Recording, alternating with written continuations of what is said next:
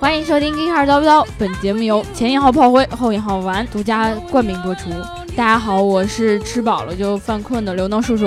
大家好，我是饿着肚子的大姚。大家好，我是吃不饱的大白。那个这期节目让炮灰来独家冠名播他出不的是原炮因 灰丸吗？啊，他不是，他还炮灰引号完了。哦，嗯是是因为我们在录这个节目呃之前，然后完了之后，我就发现那个喜马拉雅上连续出现了好几条评论，都是然后炮灰的就是鸣不平，你知道吗？就觉得自己心里有好多委屈，一定要哦告诉我们的。比如说，比如说，反正就是跟大白有一些渊源的，哦我觉得这个还是放在呃节目的最后再说吧，因为那个他的评论要让大白亲自来念，但现在但是你们听好了，我跟他是清白的。嫌大白太没大有了。人没有人管这件事，我谁也管我也是你？刚刚知道我跟他有点事儿。呃刚刚知道他你太大了， 那个，我们来念另外一条评论啊，嗯就是先念一条，剩下的我们放在节目最后听。嗯然后呢，你们要是想要先听，看看自己有没有中招呢，你就可以先拉到最后听，那回他拉到最后不拉回来了，你负责吗？我负责你怎么负责？啊骂他们。好这个叫做北京很冷，东京很热的小伙伴儿，他说。啊，希特勒一战的时候，有一次去拉屎被盟军看见了，但是那个士兵觉得我不能打手无寸铁的人，就放过他了。结果他后来肠子都悔青了。啊嗯这个虽我觉得他虽然手无寸铁，但手里有纸啊。这个梗好像还挺挺挺有名儿的，对是吗嗯嗯，就是说希特勒是大难不死，而且希特勒在一战的时候呢，呃，他本来就是一个非常非常勇敢的一名战士，嗯在战场上表现出了让人感到令人发指的这种勇敢，嗯就是哪儿危险他就冲到哪儿。为什么呢？他为了这个争征求自己的荣誉，嗯，对对对对啊，对，所以说呢，他不死其实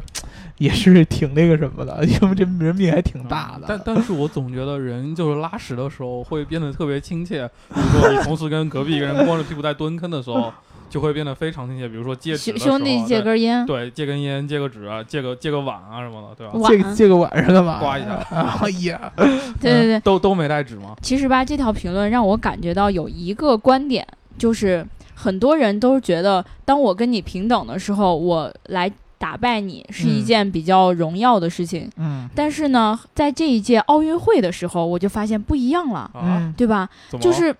我可以用各种阴损的招儿来打败你，同时嗯我并不觉得我自己做的有什么不不合理、不好的。嗯，在歌咏澳大利亚的某个运动员不吧嗯不光是澳大利亚，啊当然这某次、某某些项目，对，对里约有毒嗯啊，对，所以我们今天这个节目呢，也要就这个巴西来做一个深刻的讨论。对，对吧大家跟大家一块儿聊聊巴西，可能我们这一期节目会有很多的内容跟车的关系基本上没有，你就直说这一期是聊巴西，不是聊车不是，啊？肯定我们先是要从车开始聊我们起的。先聊嗯两句车，啊啊！上来先说巴西，对吧？对啊，大家最近都是被这个呃洪荒之力对，啊，什么那个孙杨的这个禁药，然后被澳大利亚的那那那然后个人叫一什么来着？霍顿，啊，霍顿被霍顿给膈应，对吧？对对对被这些事儿给刷屏。嗯，但是呢，你们知道，其实，在奥运会正正式开始之前，呃，跟巴西有关的报道，一般都是跟他这个国家的这个整个奥运的这个准备哦，跟对，治安有关吐吧？槽了吗？对，准备的这个不充分有关系啊。从这个硬件设施到整体，像刘能叔叔刚才说的，国家的治安上面都有各种各样的不足。嗯，呃，硬件设施上，首先说这个原先说是要连接各大呃奥运场馆的这个地铁嗯啊是没有修没成修的。好，对，然后呢，各个媒体当时要入驻的这个奥运村当中的媒体专用的这个酒店也是嗯没有修好。那说媒啊体都住哪儿？呃，媒体最后来被安排在这个奥运村周围的这个小旅馆呃公寓型的酒店里我。啊我还以为是给媒体老师补发了避孕套，然后跟运动员混在了一起。呃，避孕套这个每年奥组委嗯会都会发的。呃对，啊，今年这个里约呢，呃，创纪录的给发了四十五万避孕套，呃，平均下来每个运动员是四十五个，我的天，十五个，这个是很正常的，就因为啊男男女通用嘛。啊，我们后来在聊这个巴西的时候也会提到，我们先哦接着说这个、它这个建设问题，对嗯吧？酒店是这个不够用的，最后媒体老师只能住这个，比如说婴儿床啊，啊，睡这个酒店的大 一个床，我想到了一个人， 睡睡这个酒店大堂的这哦个对简易的床铺啊，嗯这样，呃，然后呢，运动员据说他们运动员住的奥运村里边，连这个独立空调都没有，运动员如果想吹空调的话，只能去这个公共空间的这个啊公共啊空调哦就是说来嗯乘想凉吹空调去外面，然后想睡觉来里面，又想睡觉又想吹空调，那你就出去吧。呃但是避孕套是足够的，对吧？啊嗯就那么热你怎么用嘛不？不不，巴西在八月份它是南半球嘛，它是哦南半处于球冬季，哦，八月就份说处于巴你西要再的冬冷季的。话，你就拿一避孕套，大家热乎热乎，在屋里。但是它的平均温度也达到二十五度、二十六对度左呀、右。嗯而且那儿不是有好多蚊子嘛，然后咱们国内的蚊帐就卖的特别好，对，蚊帐还是有的。，对，甚至那个亚马逊上都能卖到两千五百元人民币。嗯，那不不说我们聊什么节目，赶紧走啊！对啊，我们赶紧卖去卖蚊帐去了。对对，这个中国的企业在呃巴西还是有很大的这个市场空间的，嗯这个后边也要聊。还有一个事儿就是除除了这些硬件设施被吐槽，还有一个就是治安问题，就是听说这个巴西的街街头，一个是抢劫，对、嗯然后一个是强奸，这两个、嗯两种案件特别特别特别的频繁。呃，抢劫呢，我不知道大家有没有看国内可能有一些媒体爆出来的一个巴西街头一些视频，在这个呃里约的这个街头这些旅游景点上，尤其是离这个奥运村比较近的或者奥运嗯场馆比较近的地方，经常会有这样的呃青年，就这种无业的青年，嗯， 嗯，穿着个拖鞋，对然后 在在说我吗？对然后呢上身裸露，对吧？哦然那我后不呢说，这个游走在大街上。就人行观横望。道啊、斑马线上啊，专门挑这些看似是游客的人，嗯，然后呢背着大包的人，然后或者是戴着耳机的人去抢他们身上的手机和钱包。对，还有一个就是拽人家金项链儿那个哎可多了，行迹呢让人比较发指，就主要就是说呢，不管你是处于什么样的状态。嗯，比如说我坐在车里边，他可以从这个大巴车下边跳起来去抢哎，你对的对手对对机对，对吧？然后如果说你是一行人，比如说我两三个人走在一排上，嗯他也会专门去挑那个，比如说戴金项链的人去把你的金项链给抢下来。嗯啊，然后呢，而且好像感觉这个视法律无于无物感对觉吧他们那里没有法律似的，啊，就是就是你看到这个视频，好像就是这一批孩子，啊嗯，天天都是他们在抢，对，嗯然后也没有人不是管。不不是在拍戏吗？呃，不是因为有一个当时我不知道这个大爷是不是美国人哦啊，还是怎么着，特别特别猛，呃，过小孩过来抢，直接啪，大爷从裤兜里掏出把枪出来，直接小孩就愣住了，吓跑了，直接那嗯小孩跑得特别特别快。我们本来是一个汽车节目，对吧？嗯啊，不能聊太多的关于这些巴西什么奥运乱七八糟的东西。我们嗯主要是借这个汽车为话题，去聊一聊巴西这个国家一些有意思的地方。对，首先呢，先跟大家说，就是如果你们有很多人就是在网上经常看那些经济学相关的文章，嗯，都知道这个呃最近几年有一个特别火的概念，就叫这个四大金砖国。哦，对，对，金砖四国嘛呃，对对，金砖四国啊，嗯是由这个四个国家的首字母组成，这个叫 BRIC 这个词儿，B R I C。嗯啊，那么 B 就是巴西，R 呢就是俄罗斯，I 呢就是印度，然后 C 呢就是我们本朝。啊，啊对哦对吧这个印度我们之前聊过，对吧？印度大概国情，然后呢，本朝大家都懂，然后呢，巴西啊，我们来好好说一说。嗯，巴西这个国家的经济，其实在很长一段时间都是处于这个腾飞的状态。呃，尤其是从它的这个汽车市场就能看得出来，巴西呢一直是这个世界前十大汽车市场，非常非常厉害。曾经有人预测，巴西的汽车市场能够成为继中国以及美国之外第三大的汽车市场。嗯，甚至会超过日本，啊，超过欧洲。但是呢，巴西的这个汽车市场呢，一直以来就有一个独特的一个特色。最重要的一个特色是什么呢？就是巴西它的汽车不是咱们传统上的烧汽油的这样的汽车。那他烧什么？哦哎，巴西的这个汽车绝大部分，百分之九十以上的汽车都是烧这个酒精、乙呃醇，乙醇和哦这个汽油的混合燃料。嗯，这个是要，呃，追溯到这个一九七三年这个石油危机的时候。他们那么早就可以开始烧这个了。哎，当时这个巴西有这么一个老爷子，叫做高猛瑞，哦高猛瑞、嗯啊，这个是咱们中国人给他起的一个比较汉化的这么一个名字嘛。嗯啊，这个老爷子当时是巴西的这个汽车协会的一个这个主席，啊，当时一九七三年正好石油危机，嗯然后呢，巴西在当时它的石油储备又特别特别特别的匮乏，嗯，巴西这个国家资源很丰富，但是石油很匮关乏。键的那个石油没对有。嗯然对后吧闹石油危机，然后正好呢，你像美国这样的国家都会因为石油危机而造成这个资源的匮乏，对更别美提国人敢打巴西仗了啊，对，更别提巴西这样了。嗯当时呢，这个老爷子就说，呃，我们国家盛产什么？都知道巴西这个生产漂亮姑娘，哦啊，生产漂亮姑娘，然后南美的国度嘛，嗯又这个正好是处在这个亚马逊这个河的流域哦嗯对啊，号称地球的肺部，这个空气，然后水水源都特别特别的充足，加嗯上热带气候，对，盛产这些水果，对，尤其是当时产一个特别特别特别特别有名的一个植物叫甘蔗甘蔗，啊，就是我们哦来榨糖，比比黄瓜硬不少嗯，哎，就是甘蔗哦啊。啊，甘蔗呢很重要的一个是制糖，对，然后对还可以酿酒，对，还有一个它的副作呃附属产品就是它可以做乙醇，嗯，酒精嘛，嗯，对吧？啊，发酵就可以做乙醇。啊说我们这个产量特别特别高，然后当时就已经有刚开始有这个用乙醇作为燃料这种技术的这个产生，在美国已经嗯出对来了。对的嗯，然后当时这个老爷子就觉得，我们能不能在我们的国家大力推行这个乙醇燃料？对，这样就可以解决石油危机给我们带来的影响嘛。哎，再加上当时这个以巴西和这个阿根廷为代表，这个南美市场正好是这个经济在腾飞的时候。啊，阿根廷也那会儿正好不是在准备跟英国打仗嘛，嗯也是因为那个经济实力开始觉得自己可以跟英国叫板，啊，对，对吧？啊，然后呢就开始普普及这个这个乙醇燃料乙醇的这个燃料。嗯，呃，现在为止到普及到今天，巴西大部分的车都可以满足燃烧这个到 E 二零到 E 一百之间的所有乙醇燃料。这个 E 二零到 E 一百什么意思？这个 E 就是代表乙醇的这个含量哦，啊，E 嗯一百就是百分之百的纯乙醇就哦啊，E 二零呢就是百分之二十的乙醇，加上剩下的都是汽油哦，啊。它基本上已经很少卖这种纯汽油的燃料了，啊大部分都是 E 二零到要混 E 一合百着之间的的混合的。嗯但是这个混合有一个问题，就是乙醇它的汽油燃料的这个呃压缩比要远大于全汽油的这个压缩比，嗯，对所以说呢，它的发动机需要有一定的调试。对，首先就是说，这个压缩比如果说是完全用乙醇的这个发动机去烧纯汽油的话是有问题的对，啊，所以说呢，它需要在这发动机里设定一个探测装置，去探测这个燃料到底是有多少的比例的乙醇。嗯，这个产品，这个探测装置是最最最最最最最最消耗成本的。以前美国做这个乙醇燃料的这个发动机，成本特别特对别特对别对高。嗯然后巴西呢，他们就找他们当地的这个工程师，所有在巴西境内的，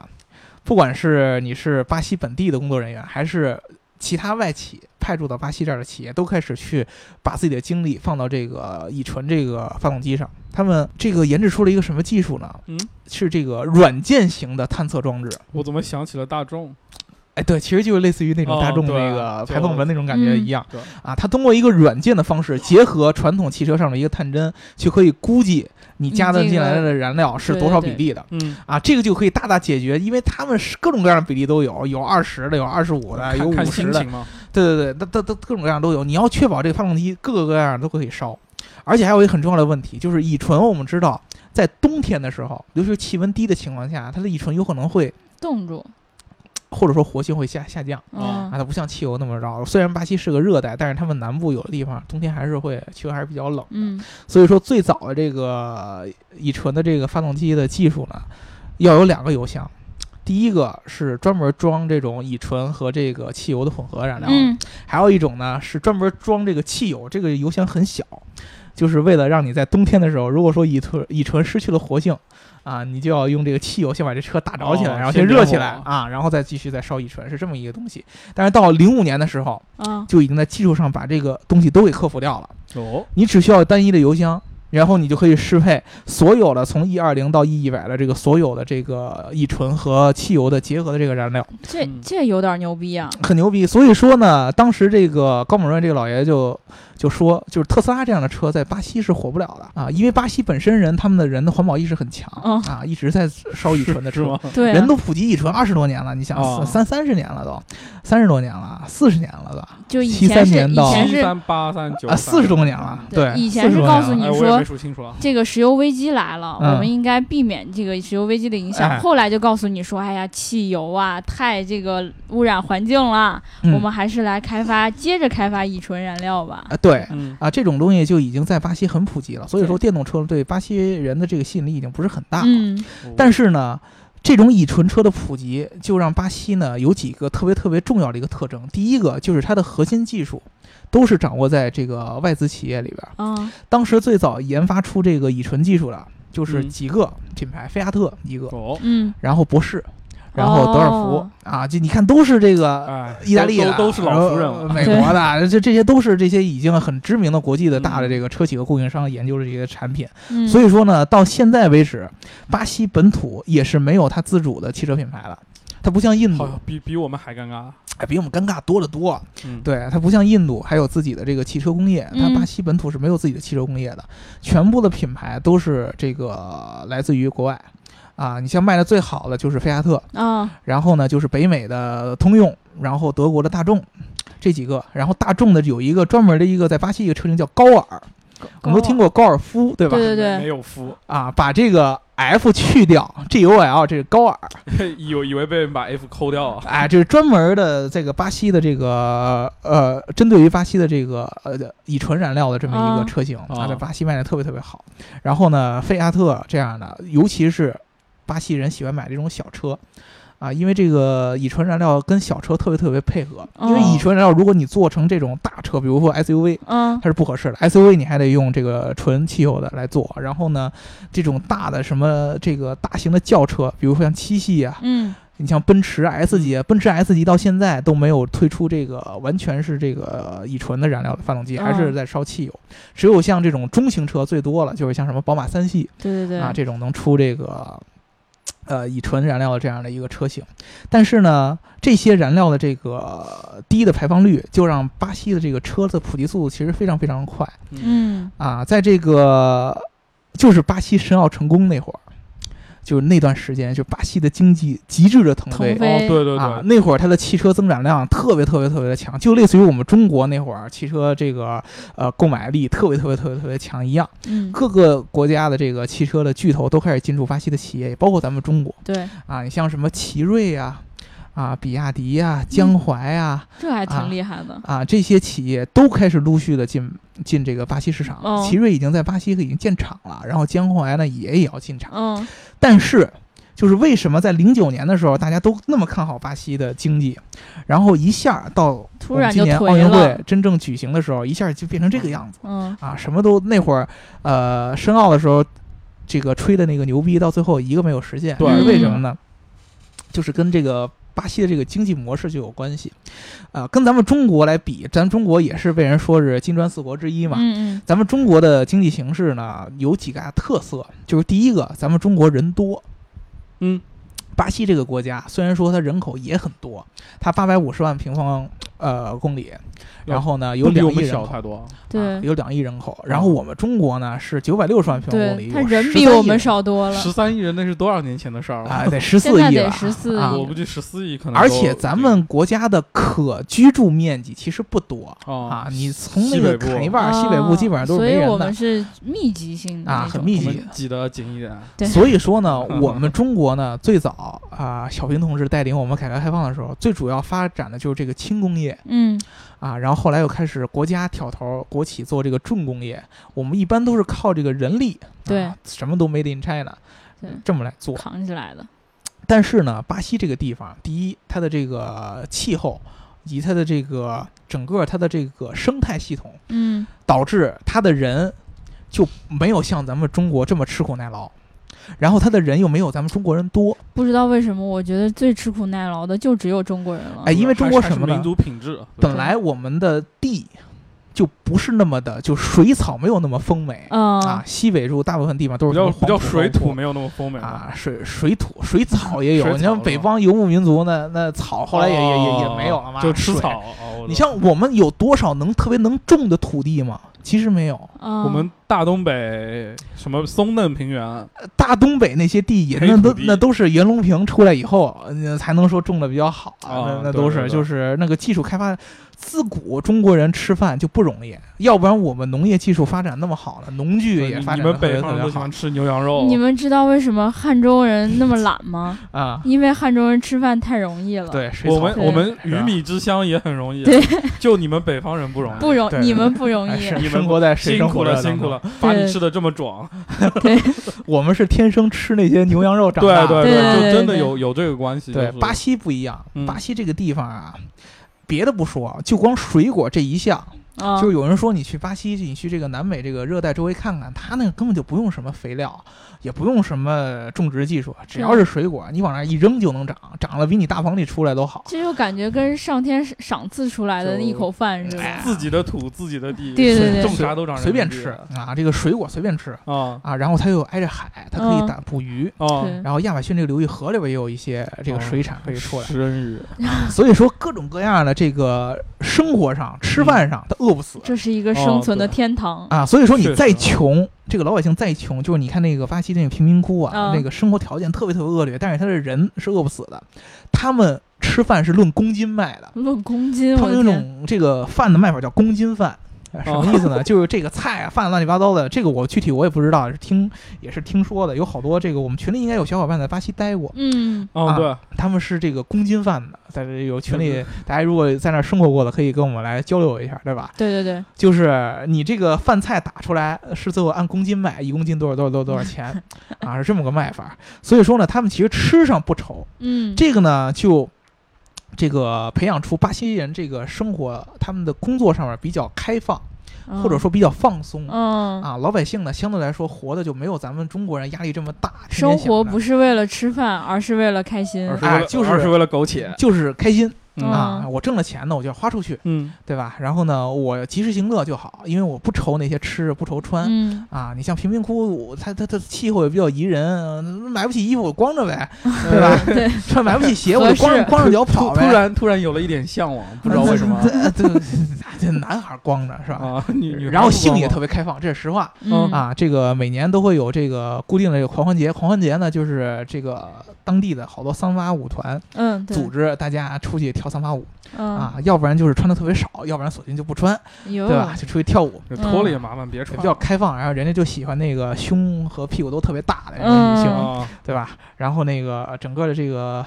呃成人行业，就是性交易行业，在巴西也是完全合法开放的。嗯所以说，各种各样这种生活的这个习俗，让这个巴西人呢，他不适合做咱们中国这对，啊种我就觉得世界工厂这样的感觉。这这么好活，我好吃懒做多开心啊！对，所以说他的这个人的这个成本很高，嗯用人成本其实并没有像一般的这个金砖四国来的这么比较容低易。像我们对中国和印度啊，人力成本都很低。你像嗯印度，随便你找个人就能对啊，就因是帮你为做东都西。想混口饭吃嘛。哎，对，但是巴西呢，这样不成我不混饭，啊。所以说他能做的什么呢？他有两种选择，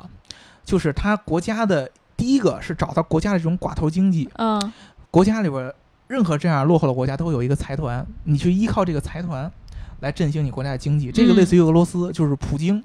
他就是调控自己国家那些寡头经济、那些财阀，因为他自己的政治手腕很重啊。普对京那种明显的就是一个铁腕政治嘛，他去去跟那些就跟我们习大大其实现在也有点像，嗯那些国企、那些呃什么弄玩资源的那些大的那些财阀去嗯搞他们。嗯还有一种方法就是依靠这个大宗商品，嗯，这个东西就类似于我们之前还有一些其他国家，比如说膈应孙杨的那个来霍火自顿顿，啊、澳大利亚嗯啊、新西兰这些国家呢，他们也是依靠这种大宗商品，但是呢，由于他们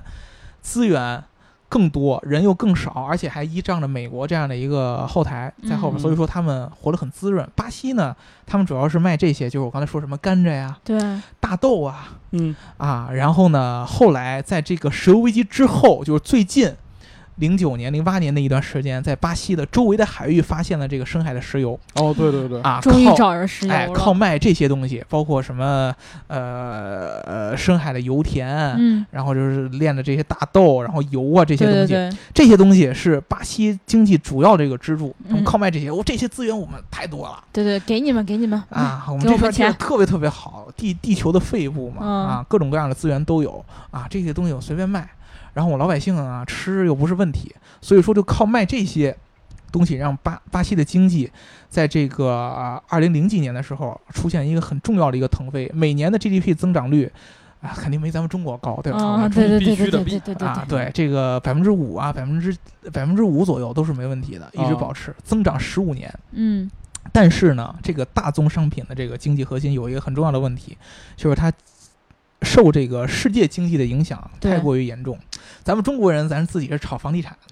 对吧？咱们这相对来这说，这个跟国际不接轨，对这个跟嗯国际不是那么接轨。但你这个大宗商品，你很基本上都是出口国外，对对，对，啊对吧？一旦这个遭遇全球性的经济危机，你一下这个大宗商品的价格就会下跌。那你像美国遭遇那个经济危机的时候，石油最后都变成什么价格了，对吧？？啊，然后你这个巴西就受这个经济危机的影响，一下它的经济就开始出现倒退。再加上它有一个很重要的一件事儿，就是它国家内部的经济体制和这个政治体制问题。嗯，经济体制我刚才说了，巴西人民都是这个呃生活比较放松的，对对吧？人家就习惯我吃饱了我就出去玩去，对吧？对，睡姑娘、旅游、冲浪，对吧？踢球羡慕 啊，啊，就干这个。对，难难怪足球厉害呢。啊，所以说呢，他们的政府啊，又是这个特别特别特别，呃，怎么说呢？选举产生，嗯所有的巴西的老百姓，甭管你是难民还是怎么着，你都可以有选举权。嗯所以说，你像难民这样的人，他们的选举票数是巴西的这个执党的执政的这些政府非常非常非常重要的一个争取选票的地方。对啊，他们经常会去这个出台这些特别特别有利于这些难民生存这样的利呃这个福利的政策。嗯然后确保他们能上台。所以说呢，这些福利政策在经济好的时候，那自然大家都开心，对啊对吧？你任何一个这个难民，只要他去愿意去申请这个补助。他保持他正常的家用是没有问题的。对然后巴西人呢，对养老又特别特别重视，五十五岁你就可以退休。嗯咱们中国，你像六十五了，现在都那是五女的是好像也晚，五对五，十五好还像是是五十60。五了。呃对女的应该是男的都六是十吧？之前是五十和五十五，好像嗯现在变成六六十和六十。对，啊就是因为这个养老的这个赋税，其实福利对咱们中国的经济压力是很大的。但是巴嗯西不管这个，五十五岁就可以退休，啊，然后呢，这个各种各样的平民的这个福利也特别特别好。在经济好的时候，政府干这个事儿，老百姓都叫好；但是在对经济不好的时候，你这些已经定好的政策就会对你的政府资金的周转带来一个很大很大的负担。对啊，这样就是导致什么呢？就是巴西从它经济腾飞那会儿延续下来，这几个政府都是它的工党，工党呢自始至终都是为这些劳动人民来着想的。哦，就跟英国的工党是一样的啊啊，福利提上去，嗯，对吧？然后呢，工作压力减下来嗯，啊，大家都开心就大家好都开心，嗯开开心心的。然后这个政府的支持率也特别特别高，百分之八十多，百分之九十多，特别特别高啊！所有人都生活在这个非常非常和谐的这个狂欢的这个环境里面。没错对儿啊然。后我们申奥也成功了，对不对？我们足球也也也也也这个足球世界也小组赛也被淘汰啊了，世界杯也举办了对，我对啊不对们期待着美好的未来植。入也已经经受过了，啊，但是这个经济危机一下来，发现这个政府发现不行了，对，对搂不住了，没钱了，我有这么多的支出，但是呢，都是建立在我这个经济增长腾飞着腾飞的这个基础，础之上，一旦出现问题，我就发现我根本就没有地方能拿来钱。对对啊你承担不起了这种。然后之前又会爆出这个巴西的这个国家的这个经济，呃，国有经济产生腐败，巴西这些石油啊这些企业腐败，这个东西就能看出我们中国人做这一套发展经济的时候，好多人说，哥你看中国人现在体制怎么怎么怎么着，对，你看到巴西，你看到印度，就知道咱们这样能保持在这么长的时间段内，甭管它是真的是假的那个数对字对对， GDP 是吧？别啊，别没有别再往深入 聊了，真啊的，没有经济危机的时候，我们能百分之十，对吧？啊没有呃，这个有经济危机以后，我们还能在百分之七、百分之六左右这样徘徊，是很不容易六的一件点事九儿嘛，去年啊。对，这是很很不容易的一件事儿。你像巴西最近几年已经出现 GDP 的负增长了，就它是往下下降了，就已经啊嗯开始倒退了。然后车也一辆销量在持续的下降，持续持续的下降，到现在就巴西已经成为了什么呢？就是老百姓两极分化已经非常非常非常严重了。就贫富差距又出现了。嗯哎，对你去这个，呃，巴西看，就是呃街上抢劫的呀，这些、嗯基本上就是贫民窟出来的孩子对啊，啊。他们吃是可能不会太发愁，因为贫民窟有这么一个问题，贫民窟周围都可以种这个果树啊，什么乱七八糟的。嗯，但是呢，现在由于巴西去做这个奥运场馆的规划，嗯好多这些他们原来贫民窟的地方都要被拆掉、强拆、哦，对对对，啊，他们要移移他走们。他们拆迁补贴不知道高不高，估计这个现在也不这个高东西吧原来是有补贴的，嗯但是现在政府想要补贴发不出来啊，对啊，对啊，发不出真来啊的，就给你两筐水果，说你房子拆了，我给你两筐呃没有水钱，这个就变成一个恶性循环了。嗯政府破产，政府呢以前有钱的时候又惯着这些老百姓，他们工作上面又没有那么能吃对，苦习惯了这啊，样。就变成一个恶性循环了。所以说呢，到现在为止，巴西这个事儿它只能一直拖着拖着拖着往后拖着，啊，就是老百姓。不愿意去承担这个责任，政府呢嗯没有能力没有承能担力这承担个这个事儿责任果，嗯，啊，所以说呢，你像这个奥运会这种事儿，其实对对巴西，我觉得呃要分开两种方向来看。嗯，第一个就是说，参加奥运会的人你像，尤其是你像我们这种从这个相对来说经济情情况比较好的人，去到那个地方参加奥运会，你会觉得，哎呀，环境太差了，嗯基础设施搭建的太差了，啊，什么水主，要主要零八年的标准太高了，你没觉得吗？呃 真的，啊就不是不是那个，是全全世界参加过零八年奥运会的人都在夸，可能是他经历过史上最最好的一呃这届奥个运会没办法，咱们对中国要面人子老百嘛姓是吃苦耐劳啊。所以说呢，我们一旦出现这种举国的庆典的时候，举国这样的生活的这个大的事件，嗯，就是俗称我们中国人说叫万国来朝嘛，对吧？啊对我们中国人往往都是把这个国家的利益远远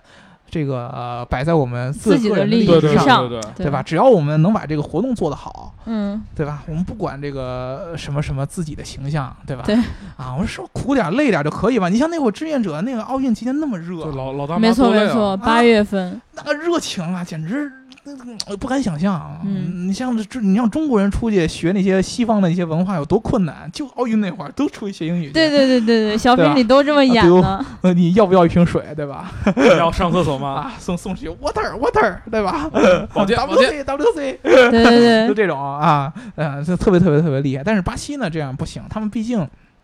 这个差距太大，嗯呃，稍微这个社会比较好的，这个待遇比较好的人呢。他们会这个在这个大城市里边儿，就是里约也分两个城区嘛，北城区和南城区，嗯在这个嗯北城区里边儿，呃，在这个南城区里边儿，但是这个北城区就是这个贫民窟比较多的地方，啊，啊，他们这个贫民窟都是这个一堆儿一堆儿一堆儿的，然后这每一堆儿的这个贫民窟里边儿，这个人都可以经过这个和这个南北区连接的这个十一条公路，可以有机会去到南区，嗯，你也可啊以去进城去看一看。嗯但是呢，巴西就是为了去维护这个奥运会的这个秩序秩序嗯，和这个整个这个国家的形象，把这个十一条公路都给切断了。嗯切断了，哎，你北区的人不能过来。啊，然后呢，从这个巴西的机场到这个奥运村的这段这段地方，它的这个高速路的两边儿，你其实有的地方你可以看到这个贫民窟就在路边嗯儿上。嗯啊他们在这个路边儿上竖一堵墙，嗯跟大家说这是隔音啊，为了保证这个整个奥运期间的这个不不吵到你啊们休息，居民啊啊不不被这个你频繁这个什么大巴车啊、这高速路啊受这些噪音影响，我给你修一堵隔音哎说墙说的还挺有道理的，啊嗯。但是呢，一到这个巴西这个新建的这些，比如说学校啊、公共设施啊这块儿，它这隔音墙就变成透明的了。啊，啊，然后就到这个贫民窟那儿隔音墙就是实心儿的对对对，啊就跟之前我好像看过那个有人去朝鲜写游记似的，啊，就在火车上看见那个好看的房子，就让鼓励游客拍照，然后看见一些比较穷的地方就赶紧拦拦住不让拍。啊，就是哦就是这么一种形式出来。所以说，好多咱们中国老百姓就开始吐槽，看见巴西怎么这么这么落后。但是其实呢，怎么说呢，这事儿咱哪说哪儿了，对吧？嗯啊，你这个这种巴西的很多经济形式，包括他现在这种体制，就是你中国人一直追求的那种，哎，我们要福利对吧要要福利啊，我们要福利，我们要休假，对对啊，我们要对，各种各样的这个东西，任何事儿都不能做过了，嗯，你要做一个平衡点，对对吧？？对，所以说我觉得咱们、嗯中国老百姓，你也去别别老喷人家巴西的那个基础建设怎就是么你怎么喷着喷英国啊，对你就喷喷英国，对你对真的你真的喷喷英国，你像澳大利亚那样的国你家，看我又接上他的话，让他聊聊英国去了。你像澳大大利利亚亚那种国家不值得喷是吗？对啊澳，大利亚的那种国家真的不值得喷，嗯他当时就是英国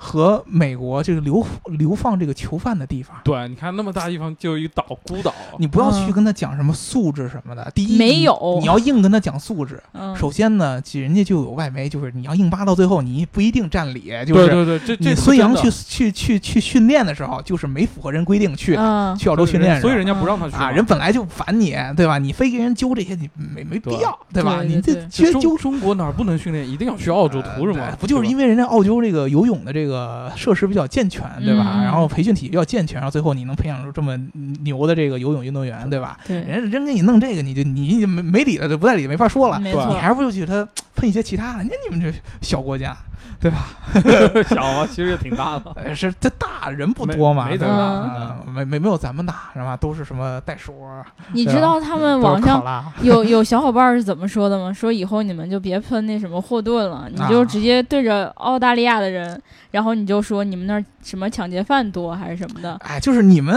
这个国家就是一个罪犯建立起来的国家，对，然后完了之后你要喷美国人，你就说你们那儿枪杀案这么多，嘚瑟什么呀嘚那那瑟，要是对喷喷我们，你要是正常我这么们着这喷喷啊人什么，哎，你是污蔑我们，你是造谣。对，儿，嗯，首先，人家那个严格上的意义上来说不算造谣，嗯不算造谣。对，确确就第一，确实你没这违事儿没按人家的规则，嗯就是你那会儿去训练的时候就没按人家规则来，然后你还说人家造谣，这就不合适嗯，啊。然后你喷人造谣呢，很有可能到最后就变成什么美国呀、英国呀、欧洲这些外媒合起来一块儿喷你中国人。没错，你你你要学会给他们洗脑。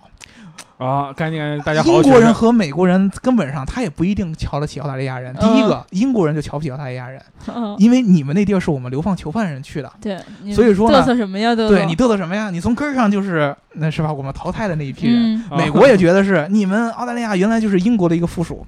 后来呢，这个英联邦解体了，嗯对吧？你们混不下去了，抱着英国大腿抱不动了，你跑来跑抱我们美国大腿，你就是一个见风倒的这么一个人，对吧？你去喷他这些，那么美国人和英国人就会跟着你一块儿来喷澳大利亚。嗯对呀， 对嘚瑟你什么呀？嘚瑟，对你喷的时候要喷的高端机 一智些。机智，对你不要，你要你老喷人家外媒说什么不站在你中国一方走，因为你没站在他的角度上来带着给他洗脑，对对吧？你要还是站在他的角度来还说是跟他大洗姚脑那个，学学习了，对学习对了对对呀、啊对呀、你不能为了喷而喷，怪不对得我总觉得自己容易被他洗脑你。要站在那个智商的高点上，嗯，对你用自己的智慧去玩弄那些外媒，才能体现出咱们中国人这个机智的博大精深，对，吧？千万不要跟他就事论事。哎，对你对不要吧嗯跟着他那套理论走，什么造谣乱七八糟，那都是西方人惯用的理论，对吧？你要从他们，这平就常应该顾左右而言他，对吗？哎，对对，你抓，住根再喷对， 对对对对，指抓住桑骂抓住槐，根再喷，你去找一些什么以前呃英国跟澳大利亚什么不对付的一些体育上的事件，比如他每年都会举行那个英式足球，就是英式那个 rugby 那个橄榄嗯对对那种对打法，每年都要举行这个比赛。然后举行这个比赛呢，澳大利亚跟英国就会呃这个老百姓之间就开始骂嗯，啊，你们国家不是男人，你们国家不是男人，你们国家不是男人，你们家都娘哦娘炮。然后澳大利亚就说你们国家都是 gay 佬啊， 就 这样啊，然后就开始感骂觉说的你这挺有道对理的挺。有道理的，我觉对得。呀是，那就找这些事儿来嗯骂吧，这这些事儿来挑他们关系，对吧？嗯，对，啊，这些事儿绝对就可以把他们的外媒的这个画风给转过来，然后把嗯我们那个、就是伪造谣，然后其实是不合着规定去训练这个东西给文章给不改这盖个过盖去过去。对对吧对对，你对这样就是你这样去无脑的去拍人家这个澳大利亚的，反而是容易揭自己的短儿，你知道对吗？啊、我记得我看了一个特别搞笑的啊，就是那个有的中国网友不是去那个 Facebook 上跟人家哦用就是用用中文骂他是吗？ 对对对对对对，他那个人说了好长一段英文，但中国人其实基本上普遍的教育是看得懂的，就是故就意是吗故意用中文回他。完了之后，那个英国人一看这是那我个也英 国人啊，不是对，那这个有英那国个人，外国人嗯，就一看是中文写的，然后就就说的是我不会说中文。完了之后，那个中国网友写的三个字儿“谁管你”， 然后中国网友就嗨起来了，你知道吗？对 大家都开始那不就变成自自嗨了吗？对呀、就对啊其实中国网友的娱乐化就是这样。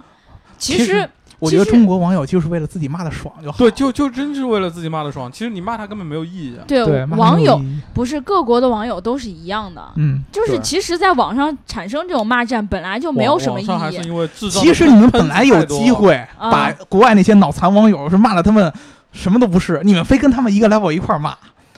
这主个要东西是我们没有去国外留过学这，没有不这种不不不水不平。对，国内都是这个水平，不好意思啊。对，不是这意思，你都能翻墙啊，嗯，你都能看到国外那么多花花世翻界墙了。是为了上小网站才学会的翻墙。啊谁说的？有的网站不用翻不墙不，我我就是这样的，啊，就是翻墙的还是翻了好看墙之后，他就好看一不用点去找那个对啊各种就是你看刘能也提供知道的哦那也有好办法呀。嗯你去在那个澳大利亚，你就在那些运动员的那个 Facebook 上发那些种子链接嘛，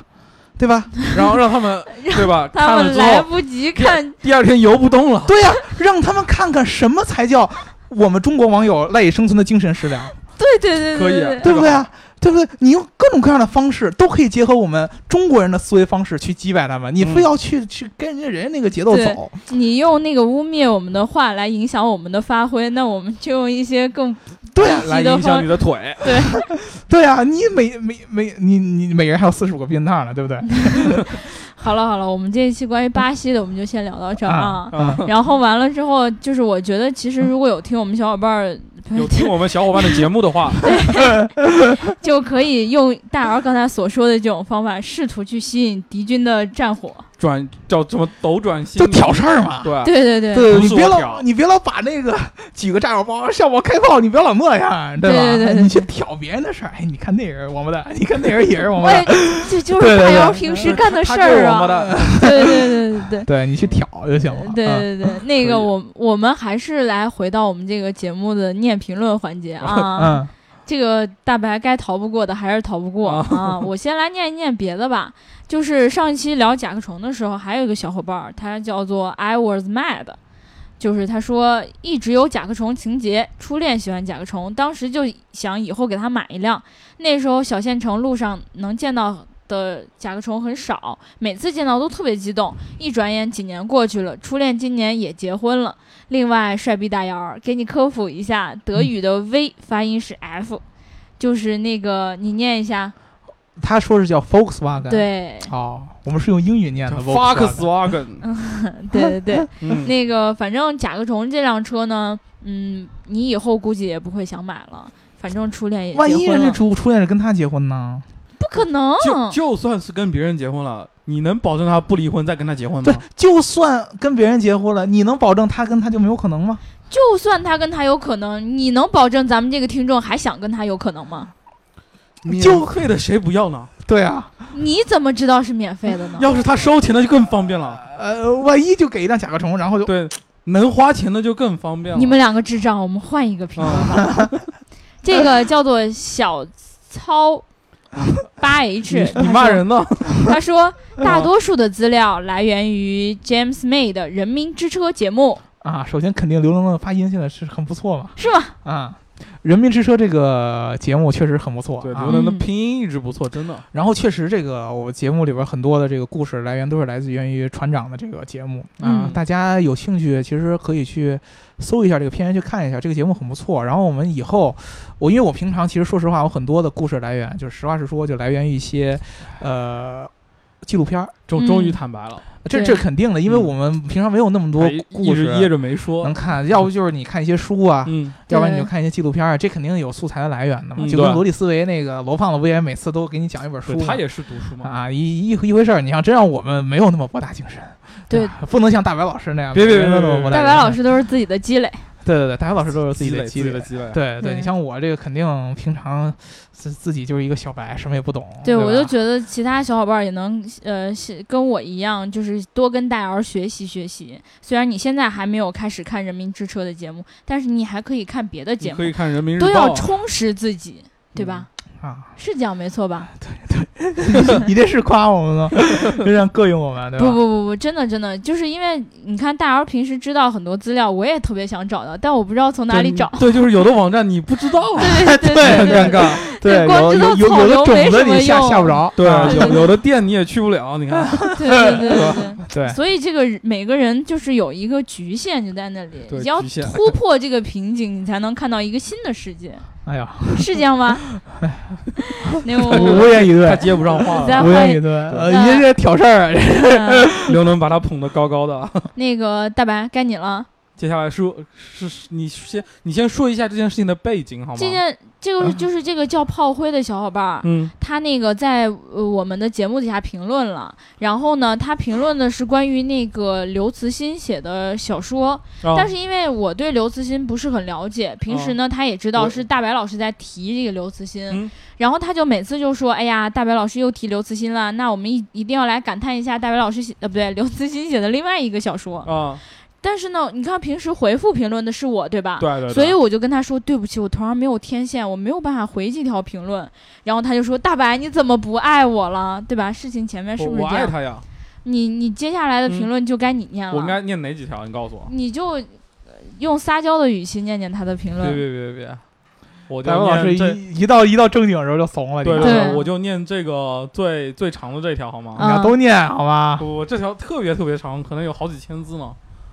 大白大白大白，我每次都觉得我们有共鸣，你怎么能这样伤我的心？然后画了一个心。刘慈欣有个短篇小说《地球大炮》，他是给地球钻个洞，通过地心，因为地球有几转，我猜他写的是自转嗯，啊。然后所以隧道是曲线的，隧道为真空，从这一端乘坐胶囊，靠重力下降通过地心，速度最大，然后重力使速度递减，到达地球另一端。哇，说的真对，虽然我也虽然我没有看过这本小说，哦，还有读别的是吗？对呀、哦，小说结尾还有一个欧亨利一样的反转，地球大炮很短，大炮很短啊， 可读性很强，推荐给所有 Gika 粉丝。大白大白大白，这次要求你念我的评论，主要让大家知道马斯克牛逼的计划都是我们刘慈欣玩剩下的，起码在理念上。好的，我读完了，谢谢。你得评论一嗯，下、呀我知道，我我嗯准备评论，你不要抢我的话。好吗啊、嗯，首先我得告诉你，我看刘慈欣真的是因为《三体》，所以还没有时间看过他别的那个小说。但是后来你说了之后，我专门去看了一下这本地，就了解了一下《地球大炮》这本书，好 像是他在一九九八年的时候写的。然后像感大白觉那老师一样的那，那会儿就能想到这种概念，我觉得真的是非常超前的理念。那会儿对对马斯克对估计还在玩什么，可能 PayPal 还没有做出来呢，是吧？嗯嗯，对，那时候他可能还没有那些创意什么的，但是科幻小说和实际理论毕竟是有区别的嘛。我觉得理念上是很超前，但是实际起来可能还是更现实一点，因为他说的这个是在整个把地球打穿，然后靠地球的自转有加速度，然后还有嗯重力加速度什么的去对，进行两边来回跑。我觉得我操，这个东西万一真能成怎么办呢？这个地球中间打打穿，本来就是就是从对啊，只要你地球从地球中间打穿，从任何一个点到另外一个点的时间都是一样的。嗯对，而且很快，因为它地球本身有重力有 G 嘛，然后可以往下不停的掉，然嗯后对它反的加正速度是一样让它的，自转的时候，它非常的转，然后它可以有那个方向。从任何一个地方到另一个地方都是我看四十多分钟吧，好像是。你你做过呀？呃，不是不是，这个有人计算过，啊，就是你从但但是它应该中是，比如说是从南北极穿，或者是从赤道穿，是不是地球本身不是一个纯圆的吗？嗯一样的，速度都是一样的，嗯，因为重力加速度是那一还样的挺快的。那我们要去美国，是不是也就四十分钟就到了？，对，四对十多啊，分你钟。们那太还厉要害要啥了，飞机呢？太好嗯反了，反正我觉还得是他没有说的听这懂。个非常的评论质量非常高，好吧，嗯我很欣慰。好好好，我们都很爱炮灰，对然我后们都爱呢，死尤你其了是大白特别喜欢炮灰，然后我以喜后欢呢，炮灰是怎么来的？是打炮打出来的，对吗？以后呢，炮灰的评论还是你要负责评回复他一下，我你知我道吗刚才回他了，我应该回了他了。回了他一个什么是是用我私人的账号，我回了他一个么么哒，好吗？哦，一般大白老师回人家都用么么哒，对我见发现见了。嗯谁就亲，我也不知道，不管谁。对对 对，好了，我们这一期真的就聊到这儿了。然后，如果有小伙伴儿嗯没能去巴西看奥运 会，基本上都都没能对去那干啥呢？再染个什么病毒之类多的？多痛苦一下对，啊反正就是大家一定要注意安注全，意安全。嗯对，然后就是给我们的奥运健儿加油。我刚才说的是没去奥运会的人去没去都注意安全。哦，对对对，然后也要给我们的奥运健儿们加油，对吧？对然后名次不重要，因为里约有毒啊、那个就是如果大家在听我们节目的话，一定要记得点赞、打赏和评论，点赞、打赏和评论，点赞、打赏和评论。嗯，然后呢，想要加入我们粉丝群的话，记得在后台留下你的微信号，然后我就会拉你进群的。好啦，就这样啦，拜拜。拜拜。拜拜。